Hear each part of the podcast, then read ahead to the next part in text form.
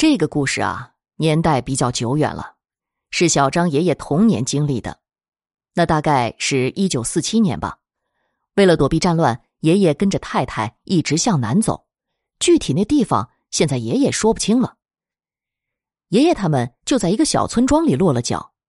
那村子后面呀有个庙，村民都一再强调不能去。那个时候啊，爷爷差不多也就十一二岁，很贪玩。一天傍晚，一个人就跑到那庙里去了。庙很破了，里面什么都没有，只有一口井，直径呢大概有五十厘米吧。上面有一块铁皮，边上有根胳膊粗的大铁链，一直伸到井里。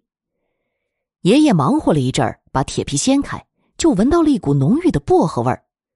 往井里一看，那水呀是湛蓝湛蓝的。爷爷闻了好一会儿，才发现。恶心的要死，想吐。那根本就不是什么薄荷香，而是一股浓郁的腥臭。爷爷正准备走呢，这才想起来那铁链子是做什么的，就拉了起来。这大概拉出了三米，还是拉不完。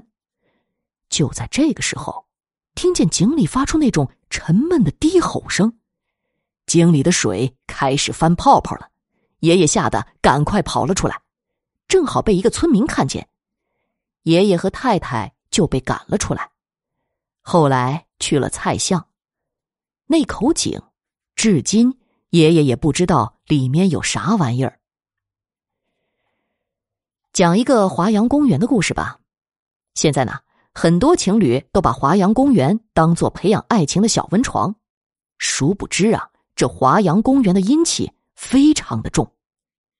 你若是俯瞰它的地势，就会发现，它是属于逆乾坤。地势很不好，是凶煞。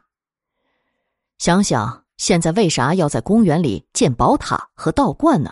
这都是有原因的。不过现在公园被宝塔和道观镇住了，不会有什么大凶发生。要知道，在多年前的华阳公园，那是相当阴森诡异的呀。你们可以问问年长的老人，那个葛仙湖每年是要淹死七八个人的。如果在九十年代，你要是想晚上去公园玩，家里长辈是绝对不会允许的。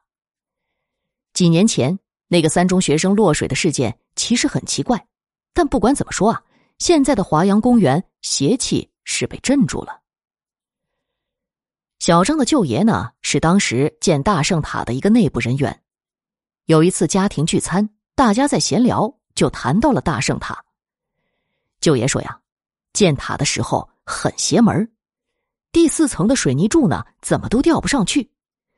后来一个小工伸头望，正好被上面吊的水泥柱砸进了里面的结合处，第四层就能建了。后来呀，由于那个小工家里也穷，只赔了五万，尸体都没法弄出来。再后来，还请了大师，说要阳气镇这个塔，正好那小工做了祭品。现在大圣塔的第四层，那小工的尸体还在呢。讲一个鹿王酒厂的故事吧。鹿王酒大家应该不会陌生，好像是做假酒倒闭了，就在华阳市场隔壁的巷子里做保健酒的。大概七八年前就倒闭了，现在呢已经封了起来，不知道还能不能进去了。二零零一年，小张五年级，那时候啊，有个同学发现了鹿王酒厂，当时就已经废弃了。小张三个人约好星期六去探险。到了以后，要翻过一个离地大概近两米的窗户，跳下去。好在下面铺了很多的酒纸壳。没什么问题。里面很大，还有一个貌似实验室的小房间。几人在里面拿了很多的试管和实验皿，当时是真的很开心呐，感觉捡了个大便宜。一个同学呢，就在里面的一个房间翻，竟然找到了三个大罐子，有半人高，藏在了一个鹿王大雕像的后面，上面全是灰和墙粉，只知道里面是液体。看不见里面是个啥。